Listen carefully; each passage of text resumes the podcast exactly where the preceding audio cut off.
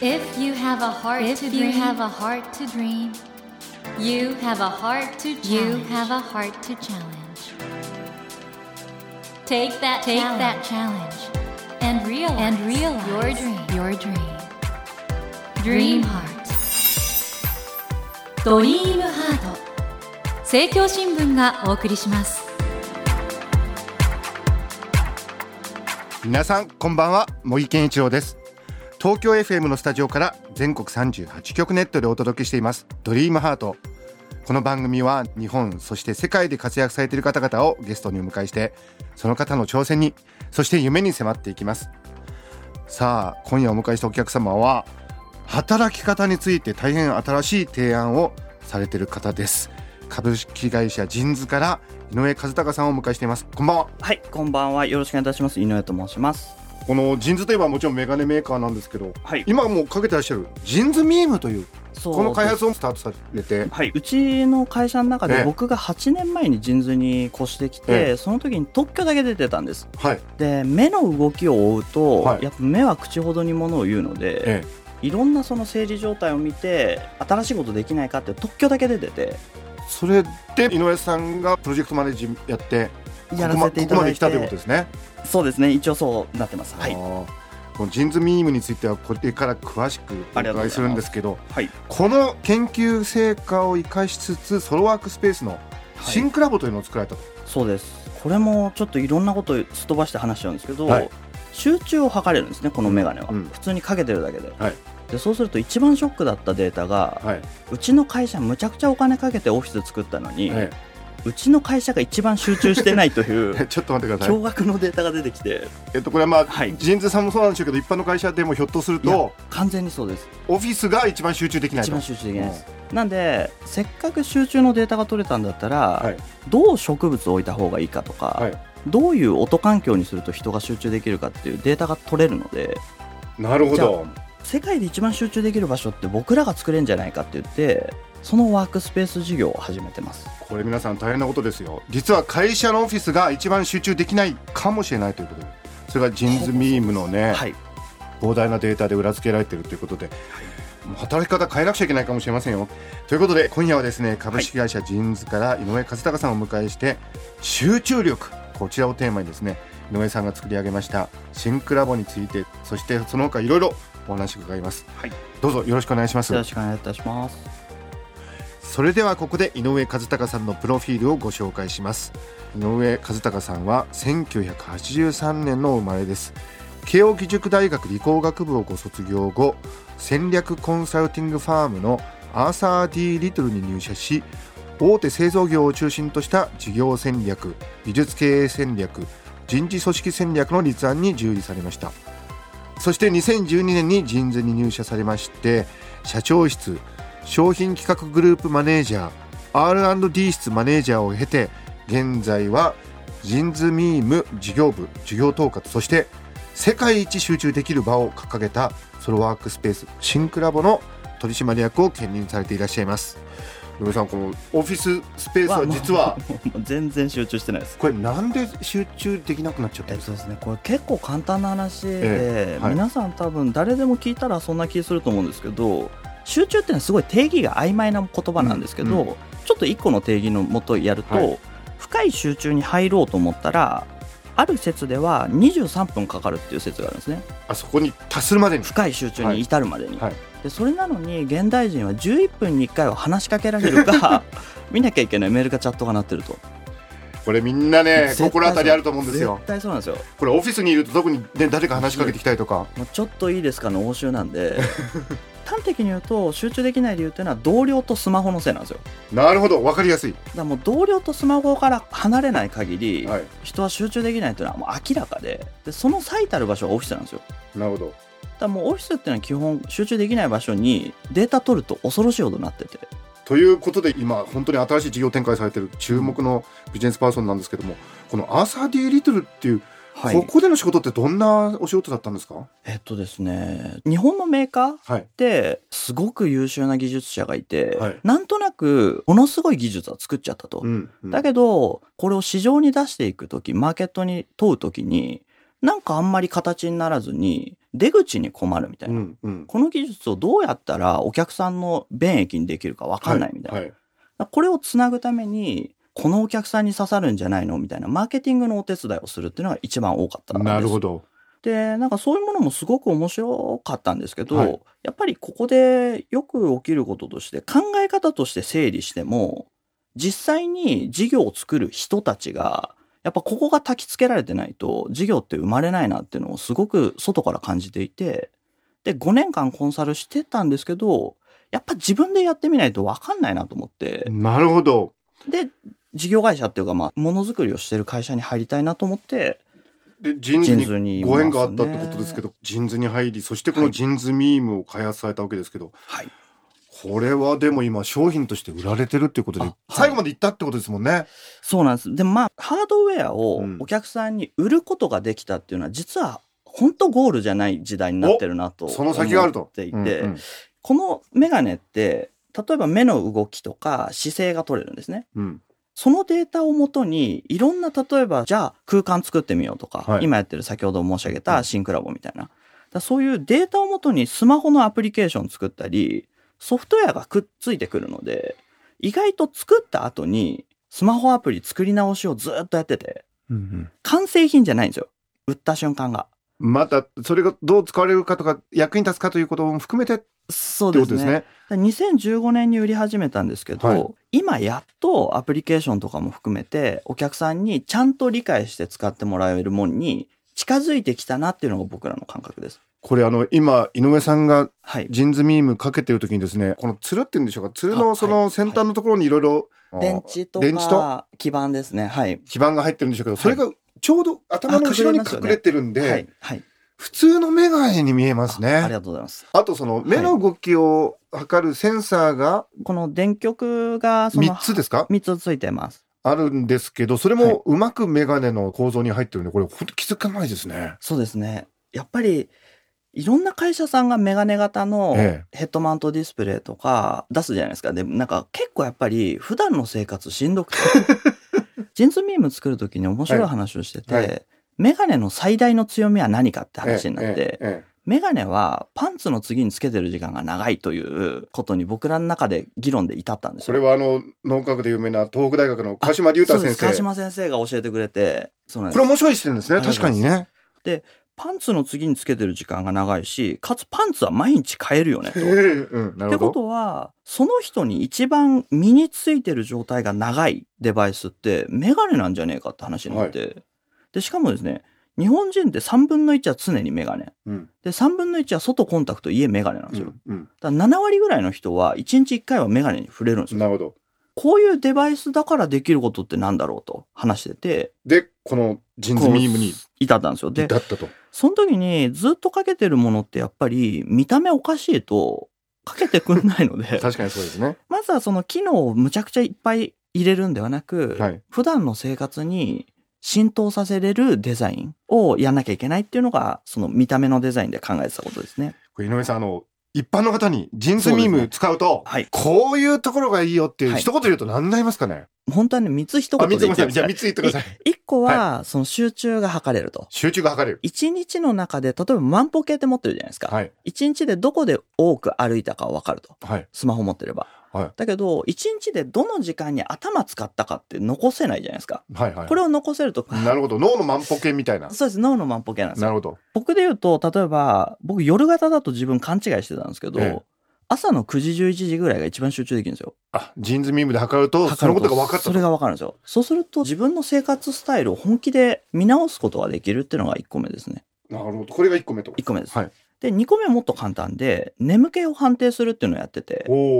居眠り運転する前って瞬き全然変わるので、瞬きはこれどうなるんですか？ゆっくりになります。眼球移動がゆっくりになるんですね。えこれを検知してスマホで起こしてあげるとか、え。はいはい。それを管理者に伝えるみたいなことをやってます。安心安全のためにとっても大事ですね。そうなんです。はいそれ。を二つ目、そして三つ目は何でしょうか？もう一つが姿勢なんですけど、はい。メガネって地面から一番遠い場所に乗ってるので、うんうん下向いてスマホばっか見てるとか、1日で平均取ったら左に2度ずれてるとか、わかるので、結構いろんなヘルスケアに大事なデータだなと思ってて。これはスマホにも入っているはい6軸のそうです、そうです。加速度センサーとか入ってるんで、はい。実は姿勢も分かっちゃうと分かっ。ちゃうんです。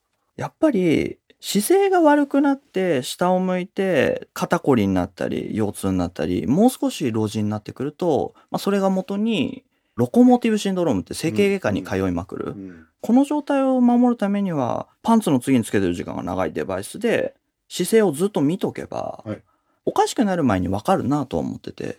なるほどなぜひ皆さん興味が持たれた方はですね、ジンズミームのデータをですね、駆使して書かれたのが井上和孝さんの集中力、パフォーマンスを300倍にする働き方という、日本能率協会マネジメントセンターから出版されている本なんで、これ大変面白いですね。ありがとうございます。ぜひこれお読みいただきたいあとジンズミームのホームページ行くとなんかいろんなアプリが出てますね。はい。今話をした眠気とはいか集中とか、はい姿勢に関してのアプリケーション、スマホアプリの説明とかは全部ウェブサイトに行っていただければありますので、ははいい。ありがとうございます。ぜひ皆さん見てください。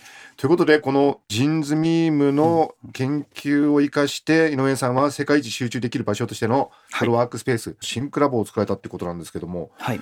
シンクラボ、コンセプトとしてはどういう空間になるんですかね？一人でものすごい深い、まあ、上質な時間を過ごせる場所っていうのを作りたいなと思いましたと。で、まずはワークスペースとして、むちゃくちゃ集中できる場所。やっぱり一般的なオフィスっていうのは、コーワーキングスペースって言葉流行ってますよね。はい。コーワークっていうのは複数人で一緒に働くという概念なので、もう同僚とスマホと一緒に仕事をしますとはい。はいで、これではやっぱり一人で深くものを考えれないので、で、オフィス出て今テレワーク時代に入って、外で働こうと思ってもコーワーキングスペースしかないのはいはいはいで、で一人慣れなすぎるなと思って、うん。ちゃんと一人になって、その人の独創？うんうん。独創的なアイデアって一人で作るとやっぱ書いてあるので、うん。独創的なことができる場所を作ろうというのがシンクラボの考え方です。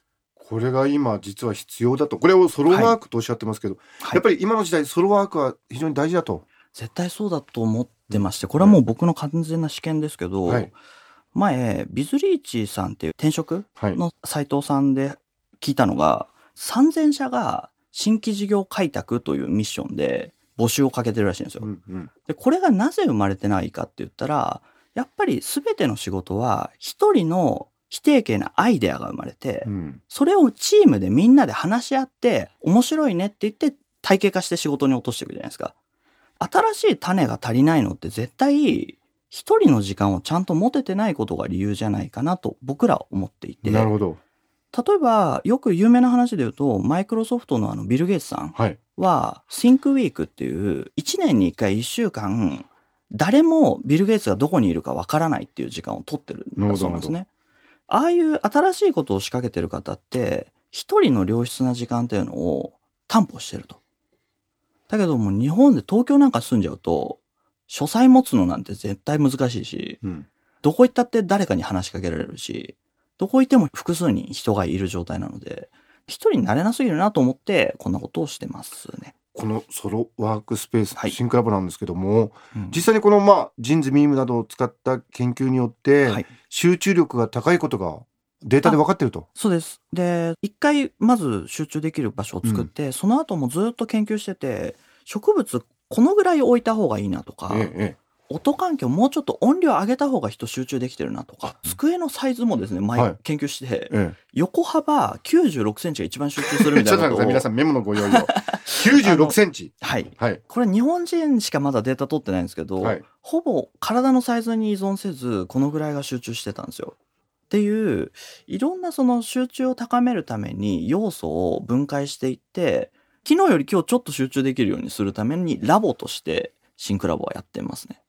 これあの、 deep think あ、とかはい。 deep。think と申し上げてます。はい deep。think っていうのは、これ深く考えてるってことですか？集中して。深くなんか潜り込むようええええな感覚で、集中の研究、研究の話なんか茂木さんの前で私が言うのは恐縮なんですけど、ゾーンとかフローっていう、はい。畜生と未来のフロー体験っていう、はい超集中状態に入ると、ええ人はその時のことを割と音がだいぶ遠くに聞こえたり、うんうんうん。何かに潜り込んでる感覚を得るっていうふうに聞いていて、ええ。アスリートの人とかから。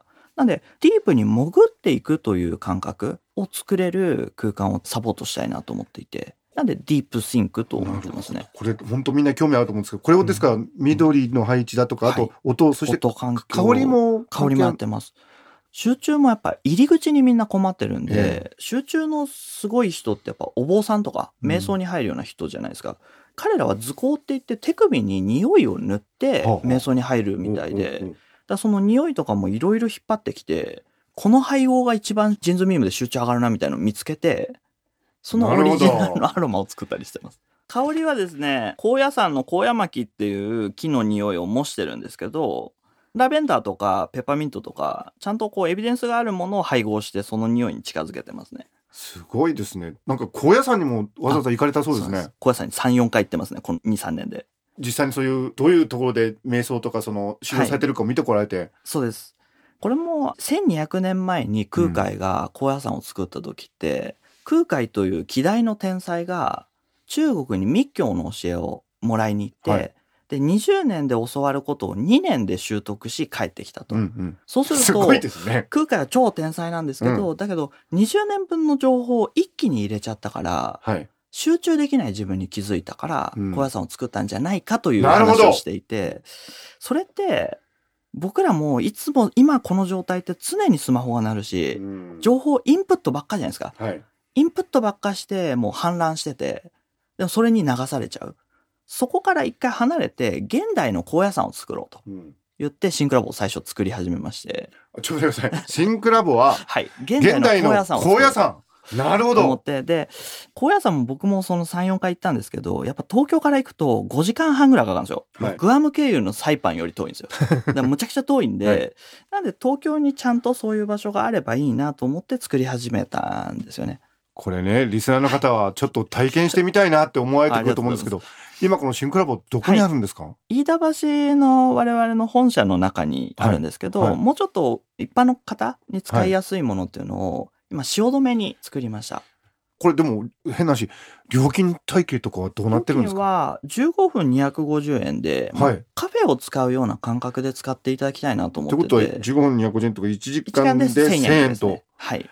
コーヒーも飲み放題で、コーヒー飲み放題？もちろんです。なんか、ちゃんとアクセスがいいとこで集中できるというものを作って、で、カフェが提供しているものは全て提供する。っていうことができれば、皆さんにとっていいかなと思って、汐留に作り始めました。これぜひ皆さん興味ある方は汐留のシンクラボをぜひあ。のオープンしてるということで、むちゃくちゃ集中できますし、これ会員にならなくてもいいんですね。会員にならなくてもスマホアプリで登録いただければ使えます。へえ、ちょっと僕も登録してみよう。ありがとうございます。ぜひぜひお越しください。このシンクラボについてはですね、いろいろお話伺いたいんですけど、ちょっと今週残念ながら時間がなくなってしまいまして、このシンクラボについてはホームページもあるんですよね。あ、もちろんです。もちろんあります。ぜひご覧ください。井上さん、これ集中力ってね、はい現代人にとって一番大事な課題だと思うんで、はい。ちょっとまだいろいろお伺いしたいことがあるんで、ぜひはい。来週。もよろしくお願いいたします。はい。よろしくお願いいたします。ということで、森健一郎が東京 FM のスタジオから全国放送でお届けしています。ドリームハート。今夜は株式会社ジンズから井上和孝さんをお迎えしてお話を伺いました。Never let go of that dream. Never forget Never that heart to challenge. heart to challenge. Dream Heart. 茂木健一郎が東京 FM のスタジオから全国38局ネットでお届けしてきましたドリームハート今夜は世界一集中できる場所としてソロワークスペースシンクラボを手掛けられました株式会社ジンズの井上和孝さんをお迎えしましたがいかがでしたでしょうか？井上さんおっしゃってたようにどういうね環境で集中できるのかってことを我々案外ね大事にしてない気がするんですよね。ですからその井上さんがですねジンズミームというこのね集中力を測れるメガネ型デバイスこれを開発されてデータを取ってその成果を生かしてねシンクラボを作られたっていうことでこれまさにね今の時代に必要なね、まあ、働き方改革とかいろいろ言われるなんですけどもその中でその集中するってことの大切さをですね改めて感じさせる興味深いお話だったなと思います。さて番組では1000円分の図書カードと番組特製のエコバッグをセットにして毎週3名の方にプレゼントしています私模擬に聞きたいことや相談したいこと番組の感想などメッセージをお書き添えの上ホームページよりご応募ください。お待ちしております。そして全国各地の人気ラジオ番組が聴けるラジオアプリ JFN パークでドリームハートの番外編番組茂木健一郎のポジティブ脳教室の配信がスタートしています。こちらではリスナーの皆様のお悩みに私茂木が脳科学的にお答えしポジティブな考え方を伝授しています。この後10時30分に配信されますよ。聞いてみてくださいね。来週も株式会社ジンズの井上和孝さんをお迎えします。どうぞお楽しみに。それではまた土曜の夜10時にお会いしましょう。ドリームハート。お相手は茂木健一郎でした。ドリームハート。政教新聞がお送りしました。